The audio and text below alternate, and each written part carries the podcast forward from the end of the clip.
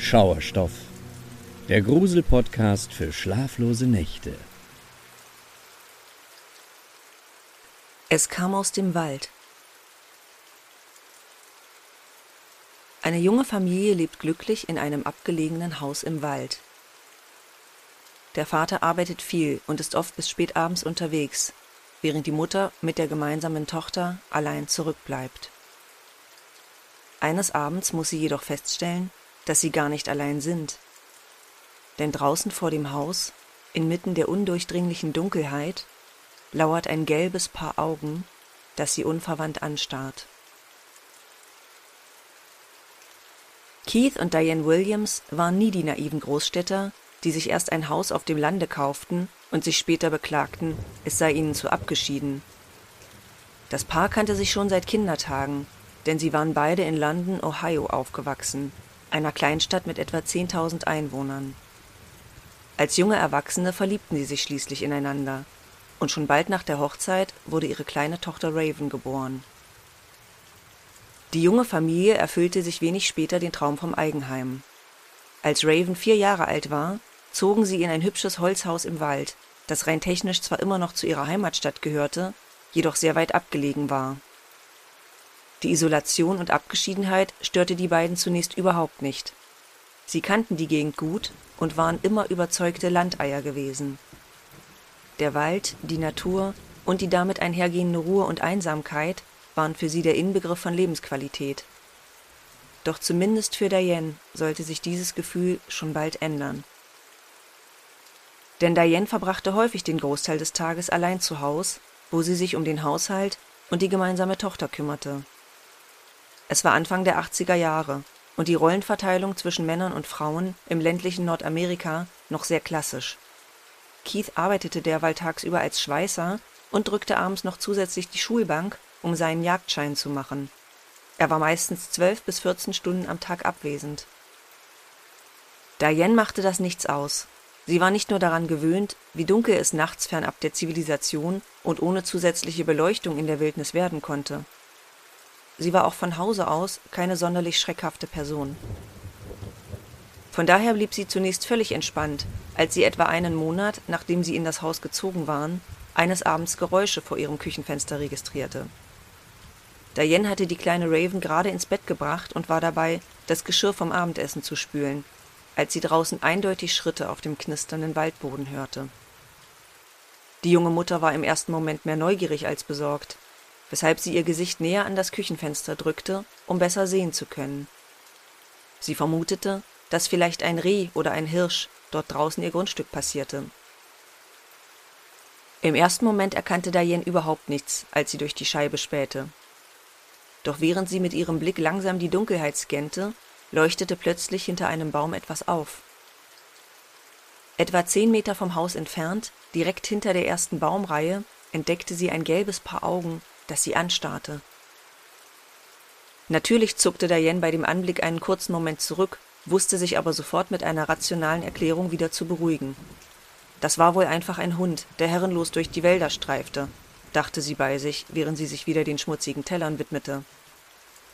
Doch der Effekt der rationalen Selbstversicherung hielt nicht lange an.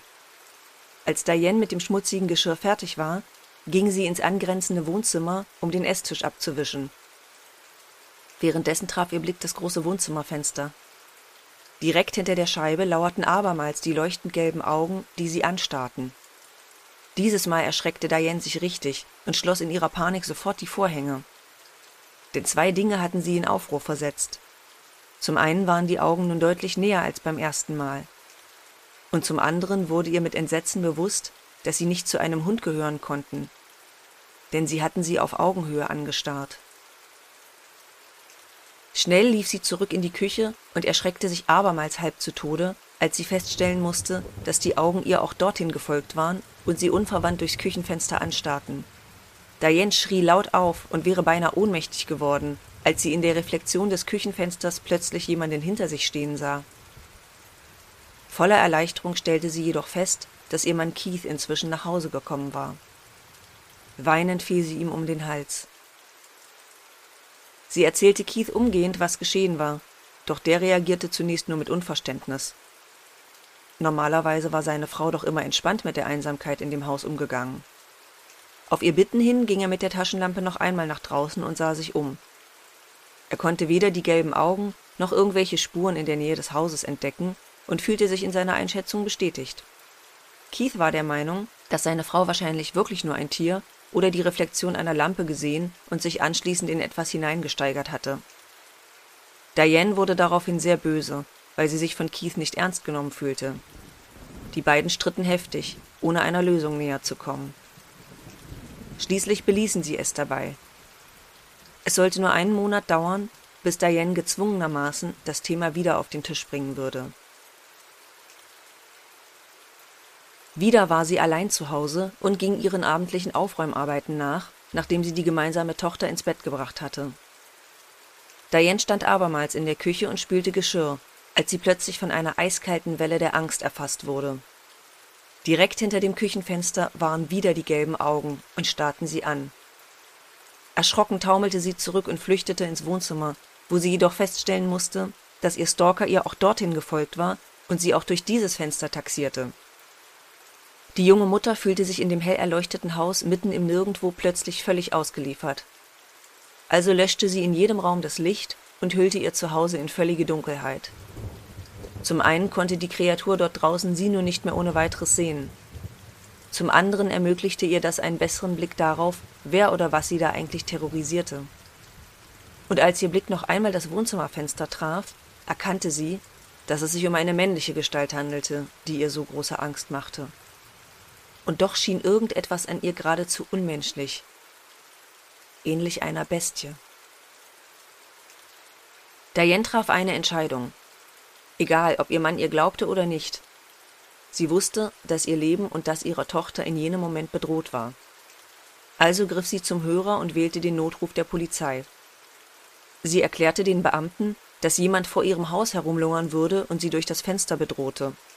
Die gelben Augen erwähnte sie vorerst nicht, da sie fürchtete, von der Polizei ebenfalls nicht ernst genommen zu werden. Nachdem sie aufgelegt hatte, blieb ihr nichts anderes übrig, als auf dem Fußboden in der Diele zu kauern und zu warten. Angespannt lauschte sie und hörte über ihren eigenen ohrenbetäubenden Puls hinweg immer noch die Schritte des Angreifers. Offenbar umzirkelte er das Haus. Vielleicht suchte er nach einem Einstieg, dachte Diane, und betete inständig, dass sie alle Fenster und Türen verriegelt hatte. Es musste eine halbe Ewigkeit vergangen sein, als Diane durch ein lautes Hämmern an der Haustür zusammenfuhr. Endlich war die Polizei eingetroffen. Ähnlich wie ihr Mann einen Monat zuvor suchten auch dieses Mal die Beamten den Wald und die nähere Umgebung ums Haus ab, schienen bei ihrer Suche aber auch genauso voreingenommen zu sein. Ma'am, Sie müssen sich beruhigen, war das Erste, was einer der Beamten zu Diane gesagt hatte. Die Suche der Polizisten blieb ebenfalls ohne Resultate. Inzwischen war auch Keith nach Hause zurückgekehrt und im ersten Moment sehr erschrocken über das große Polizeiaufgebot in seiner Einfahrt. Als er jedoch verstand, warum seine Frau einen Notruf abgesetzt hatte, schüttelte auch er nur den Kopf und schenkte ihr keinen Glauben. Die Beamten und Keith waren sich einig, dass Diane wohl einfach nur hysterisch war. Nachdem die Polizei wieder abgefahren war, eskalierte die Situation abermals im Streit. Diane fühlte sich von ihrem Mann nicht ernst genommen und war kreuzwütend, dass Keith ihr Anruf bei der Polizei sogar peinlich gewesen zu sein schien. Sie beteuerte immer wieder, dass sie genau wusste, was sie gesehen hatte und dass sie mittlerweile Angst hatte, mit der Tochter allein in dem Haus zu sein. Doch Keith sagte ihr immer wieder, dass sie es schließlich gewesen war, die in dieses Haus ziehen wollte. Er wollte ihre Schilderungen einfach nicht wahrhaben, da es ihn in existenzielle Nöte versetzte. Einen erneuten Umzug konnten sie sich nicht leisten, dafür reichte das Budget der kleinen Familie einfach nicht. Glücklicherweise sollten die kommenden Wochen und Monate ohne weitere Vorkommnisse verlaufen. Doch eines frühen Morgens musste auch Keith feststellen, dass seine Frau die ganze Zeit die Wahrheit gesagt hatte.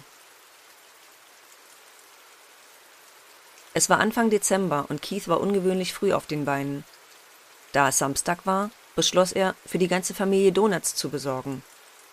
In der Nacht hatte es geschneit und der Neuschnee leuchtete mattweiß in der Dunkelheit, die noch immer das Haus umgab. Keith ging zu seinem Wagen unter dem Carport, schwang sich auf den Fahrersitz und startete den Motor. Er legte den Rückwärtsgang ein und rieb sich noch einmal die Müdigkeit aus den Augen. Als er wieder klar sehen konnte, blickte er in den Rückspiegel. Und dort erschien plötzlich ein gelbes Paar Augen, das ihn anstarrte. Aus Reflex trat Keith das Gaspedal durch und setzte mehrere Meter zurück, bevor der Wagen wieder zum Stehen kam. All das passierte mit solcher Geschwindigkeit, dass der junge Familienvater erst gar nicht richtig realisiert hatte, was geschehen war. Völlig perplex nahm er seine Taschenlampe aus dem Handschuhfach, stieg aus und sah sich um. Zum Glück war niemand durch sein abruptes Manöver mit dem Wagen zu Schaden gekommen. Aber auch sonst konnte er zunächst nichts erkennen, was auf die Anwesenheit einer weiteren Person schließen ließ. Bis der Lichtkegel seiner Taschenlampe das Vordach des Hauses traf. Denn dort waren plötzlich zwei frische Fußspuren im Schnee erkennbar. Kies suchte nun mit seiner Taschenlampe den Boden ab, um abzuschätzen, wohin der Verursacher der Fußabdrücke gegangen sein konnte. Er fand den nächsten Satz Spuren ganze zwölf Meter von dem Vordach des Hauses entfernt. Eine Distanz, die ein normaler Mensch mit nur einem Sprung niemals hätte zurücklegen können. Und noch etwas fiel ihm auf. Die Abdrücke im Schnee ließen keinesfalls auf Stiefel oder irgendwelche anderen Schuhe schließen. Stattdessen sahen sie aus wie riesige Klauen. Inzwischen war ihm klar geworden, dass er nun genau das erlebt hatte, was Diane ihm Monate zuvor immer wieder beteuert hatte. Jemand oder etwas schlich um das Haus und stalkte seine Familie. Keith wusste, dass er der Sache nun auf den Grund gehen musste und die Ängste seiner Frau nicht länger leugnen konnte. Um sich jedoch nicht allein der Bedrohung stellen zu müssen, rief er seinen besten Kumpel Dennis an. Die beiden kannten sich schon seit Ewigkeiten und waren viele Male zusammen jagen gegangen. Trotzdem reagierte Dennis leicht perplex, als er bei Keith zu Hause ankam und diesen mit seinem Jagdgewehr vor dem Haus warten sah. Was soll das denn? fragte Dennis. Du kannst hier doch nicht einfach durch die Gegend ballern. Womöglich muss ich das, gab Keith nüchtern zurück und zeigte ihm die frischen Fußspuren auf dem Vordach und am Boden. Hierauf nahm Dennis sein eigenes Gewehr aus dem Wagen und die beiden folgten den Spuren in den Wald. Keith und Dennis kannten die Wälder wie ihre Westentasche und hatten sich immer wohl in der Wildnis gefühlt. Doch nun registrierten sie jeden Windhauch, jedes Rascheln der Blätter und jedes Knacken der Äste. Die Luft schmeckte förmlich nach Bedrohung. Hinzu kam, dass der Wald sehr dicht mit Büschen und Gehölzen bewachsen war, was es nahezu unmöglich machte, weiter als wenige Meter sehen zu können. Doch die beiden Männer waren ausgezeichnete Fährtenleser und folgten den Spuren immer tiefer in den Wald hinein. Und dabei wurde ihnen noch etwas bewusst. Was sie verursacht hatte, ging auf zwei Beinen. Keith und Dennis folgten den Spuren immer noch, als die Dämmerung verschwand und sich allmählich das Tageslicht zwischen den Baumkronen Bahn brach. Immer wieder hielten sie inne und lauschten, ob sie etwas Ungewöhnliches wahrnahmen doch außer Vogelzwitschern und den üblichen Waldgeräuschen drang nichts mehr an ihre Ohren. Je weiter sie in den Wald vordrangen, umso mehr wich die Angst der Ungeduld. Wen oder was würden sie entdecken? Wo würden sie schließlich fündig werden? Doch Keith war bewusst, dass dieses Verhalten bei Jägern zuweilen tödlich enden konnte. Denn manche Raubtiere sind schlau. Sie können den Jäger so lange in die Irre führen, bis er nicht mehr merkt, dass er inzwischen selbst der Gejagte ist denn die Kreatur ist längst hinter ihm.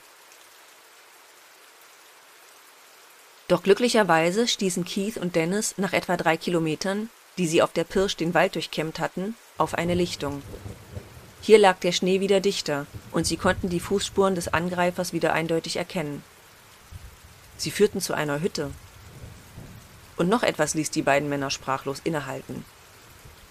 Die Hintertür, zu welcher die Spuren führten, war geschlossen. Welches Raubtier wäre imstande, eine Tür eigenständig zu öffnen und wieder zu schließen? Wer oder was auch immer Keiths Familie terrorisiert hatte, befand sich nun eindeutig in der Hütte. Sein Freund Dennis war drauf und dran, das Geheimnis zu lüften und denjenigen zu stellen. Wütend klopfte er lautstark an die Tür und rief Hey, komm raus, wir wissen, dass du da drinnen bist. Doch Keith bekam plötzlich ein ungutes Gefühl. Bisher war schließlich niemand zu Schaden gekommen, und abgesehen von den Fußspuren im Schnee hatten sie keinen Beweis für irgendetwas. Und nun standen sie mit ihren Gewehren auf einem fremden Grundstück und klopften an eine fremde Tür. Wie würde das im Zweifel für sie ausgehen? wenn die Polizei sich einschaltete. Keith beruhigte daher seinen Freund und die beiden ließen es vorerst gut sein. Unverrichteter Dinge zogen sie wieder ab. Der kürzere Weg von der Hütte bis zurück zu Keith Haus führte direkt durch den Ort, sodass die Männer nicht noch einmal durch den Wald stapfen mussten. Allerdings hatten sie immer noch ihre Jagdgewehre dabei und wollten damit nicht öffentlich durch die Stadt laufen. Also rief Keith seinen Vater an, damit er die beiden abholen und zurückfahren würde. Als der Vater wenig später mit seinem Wagen vorfuhr, fiel auch dessen Blick auf die Gewehre. Sofort fragte er irritiert nach, was die beiden Männer damit am helllichten Tag anstellen wollten. Keith erklärte ihm daraufhin, was vorgefallen war, und erwähnte am Schluss die Hütte, die er und Dennis gefunden hatten. Der Vater kratzte sich nachdenklich am Kopf und sagte dann Das ist ja seltsam. Ich weiß, wer da oben lebt. Ein alter Mann, der mit niemandem spricht. Er wohnt schon seit Jahrzehnten dort. Man sieht ihn nur ab und zu im Ort, weil er in Bobs Reifenwerkstatt mithilft. Wirklich ein komischer Kauz. Keith und Dennis sahen sich fragend an. Die ganze Geschichte wurde immer merkwürdiger. Doch schon in den nächsten Tagen würden sie einen Plan fassen, der sie der Wahrheit ein Stück näher bringen sollte. Eine knappe Woche später holte Dennis seinen Freund Keith von zu Hause ab. Dennis hatte einen alten präparierten Reifen dabei, dem es eindeutig an Luft fehlte. Dennis sagte, den Typ wollen wir uns doch mal näher anschauen. Die beiden Männer stiegen in den Truck und fuhren runter in die Stadt. Sie parkten den Wagen vor Bobs Werkstatt und rollten den Reifen in die kleine Halle. Der Manager kam sofort auf sie zu und fragte, was er für sie tun könne. Dennis behauptete, sein Reifen könne etwas neue Luft vertragen, und ihr Plan ging unmittelbar auf. Hey, George, rief der Manager nach hinten in die Werkstatt. Hier kommt ein neuer Reifen für dich. Und mit diesen Worten ließ er den Reifen langsam durch die stockdunkle Halle rollen. Er prallte an einer Säule ab und kam unter einem Lichtkegel zum Liegen. Plötzlich kam Bewegung aus einer anderen Ecke der Werkstatt. Jemand schlurfte in der Dunkelheit auf den Reifen zu. Er trat unter den Lichtkegel und griff danach. Jetzt wussten Keith und Dennis also seinen Namen. Das musste George sein. George war knapp zwei Meter groß und von schlachsiger Statur. Er hatte auffällig lange Arme. Er trug eine Arbeitsuniform und hatte seine Mütze tief ins Gesicht gezogen. Als er den Reifen hochnahm, blickte er kurz auf, und sein Blick traf auf den von Dennis und Keith, die gespannt jede seiner Bewegungen verfolgt hatten. Er war tatsächlich sehr alt, denn tiefe Furchen zierten sein Gesicht. Das Unglaublichste an ihm waren jedoch seine Augen. Sie waren goldgelb und von einer extremen Intensität. In dem Moment, als sein Blick sich mit dem der beiden Männer kreuzte, schien die Zeit kurz stehen zu bleiben. Keith und Dennis wussten mit einem Mal, dass sie den Schuldigen gefunden hatten. Und George wiederum wusste, dass er aufgeflogen war. Schnell nahm er den Reifen an sich und verzog sich wieder in den dunkleren Teil der Halle. Keith und sein bester Freund sollten keinen weiteren Blick auf George erheischen können. Als dieser mit dem Reifen fertig war, rollte er ihn einfach wieder nach vorne und überließ die Übergabe dem Manager. Der verlangte zehn Dollar, und kurz darauf standen Keith und Dennis wieder auf dem Parkplatz. Sie konnten selbst kaum glauben, was sie gerade erlebt hatten. Doch da fiel Keiths Blick auf den Reifen, den der seltsame alte Mann noch eben instand gesetzt hatte. George hatte mit Kreide lauter kryptische Zeichen auf das Gummi gemalt. Offenbar wollte er ihnen irgendetwas mitteilen. Oder war er einfach nur verrückt? Und die andere Frage war, was sollten sie nun tun? Einen alten, kauzigen Mann der Polizei melden? Die Fußspuren im Schnee waren längst verschwunden, und Keith hatte keine sonstigen Beweise, dass George seine Familie gestalkt hatte. Ihm und Dennis blieb nichts weiter übrig, als abzuwarten, ob George sich noch einmal nachts Keith Haus nähern würde. Und genau jene Ungewissheit war es, die die Familie in den kommenden Wochen und Monaten sehr belastete. Keith wusste nun, dass seine Frau die ganze Zeit recht gehabt hatte. Trotzdem entschied er, ihr nicht zu erzählen, was er zusammen mit Dennis herausgefunden hatte. Er wollte sie nicht zusätzlich verängstigen und fürchtete, dass sie sofort wegziehen wollte. Doch diese Option war finanziell leider ausgeschlossen. Stattdessen sagte er nur, dass Diane möglichst wenig Zeit alleine mit Raven in dem Haus verbringen und stattdessen häufiger zu ihrer Schwester gehen sollte, wenn er abends länger unterwegs war. Diane wiederum spürte natürlich, dass Keith sich sorgte, und auch sie hatte die ganze Erfahrung mit der unheimlichen Gestalt vor ihrem Fenster noch lange nicht verdaut. Es war die Ohnmacht über die potenzielle Bedrohung, die jederzeit über sie hereinzubrechen vermochte und die sie als Familie immer mehr Kraft kostete. Bis Keith eines Tages einen Anruf von Dennis erhielt. Hey, mein Freund, sagte Dennis, lass mich dich zu einer kleinen Spazierfahrt abholen. Keith hatte keine Ahnung, wohin Dennis ihn bringen würde, bis der Wagen nach wenigen Minuten vor der alten Hütte von George zum Stehen kam. Komm, lass uns reingehen, sagte Dennis unbekümmert. Du hast wohl den Verstand verloren, gab Keith zurück und schüttelte ungläubig den Kopf. Keine Sorge, versicherte Dennis. Der alte George ist vor ein paar Tagen gestorben. Die Hütte steht leer. Zögernd stieg Keith mit Dennis aus dem Wagen und ging langsam auf die Hütte zu. Dennis hatte sich vor Ort mit einem Deputy der Polizei verabredet, mit dem er privat befreundet war und der ihnen Zutritt zu der Hütte verschaffen konnte. Keith hatte lange auf diesen Moment gewartet. Was würde er wohl finden? Würde er endlich Antworten darauf erhalten, warum George seine Familie immer wieder heimgesucht hatte? Die drei Männer betraten die Hütte. Doch zu Keiths großer Überraschung fanden sie darin gar nichts. Die Hütte war klein dunkel und vollkommen leer. Keine Möbel, keine Lebensmittel, keine Kleidung. Nichts wies darauf hin, dass irgendjemand bis zuletzt darin gelebt hatte. Keith war erstaunt und zugleich sehr enttäuscht. War das alles, was er je über George in Erfahrung bringen würde? Da sagte der Deputy, hier, das müsst ihr euch anschauen. Er deutete auf ein schmutziges altes Laken, das von der Decke hing und offenbar etwas verhüllte. Der Polizist nahm das Tuch beiseite und offenbarte eine schwere Metalltür, die sich dahinter verbarg. Mit einem quietschenden Geräusch schob er sie mühsam auf. Er bedeutete Keith und Dennis mit einer Hand, dass sie eintreten mögen. Als Keith den kleinen versteckten Raum betrat, schlug ihm sofort ein widerlicher Geruch entgegen. Es stank extrem nach nasser Hund in der kleinen Kammer. Es gab kein Licht im Raum, doch mit der Zeit erkannte er, dass alle Wände und selbst die Decke mit Stahl ausgekleidet worden waren. Er untersuchte die Stahlwände genauer und musste feststellen, dass sie über und über mit Kratzspuren versehen waren. Und als sein Blick Richtung Fußboden wanderte, traute er seinen Augen kaum. Dort in der schmutzigen, aufgewühlten Erde lagen schwere Ketten mit groben Fesseln daran. Keith und Dennis sahen einander fassungslos an. Irgendetwas Großes, Bestialisches, war hier über Jahre festgehalten worden. Schweigend verließen die beiden Männer die Hütte und ließen den Deputy zurück. Auch auf dem Rückweg sprach keiner von ihnen ein Wort. War das, was sie vermuteten, wirklich wahr?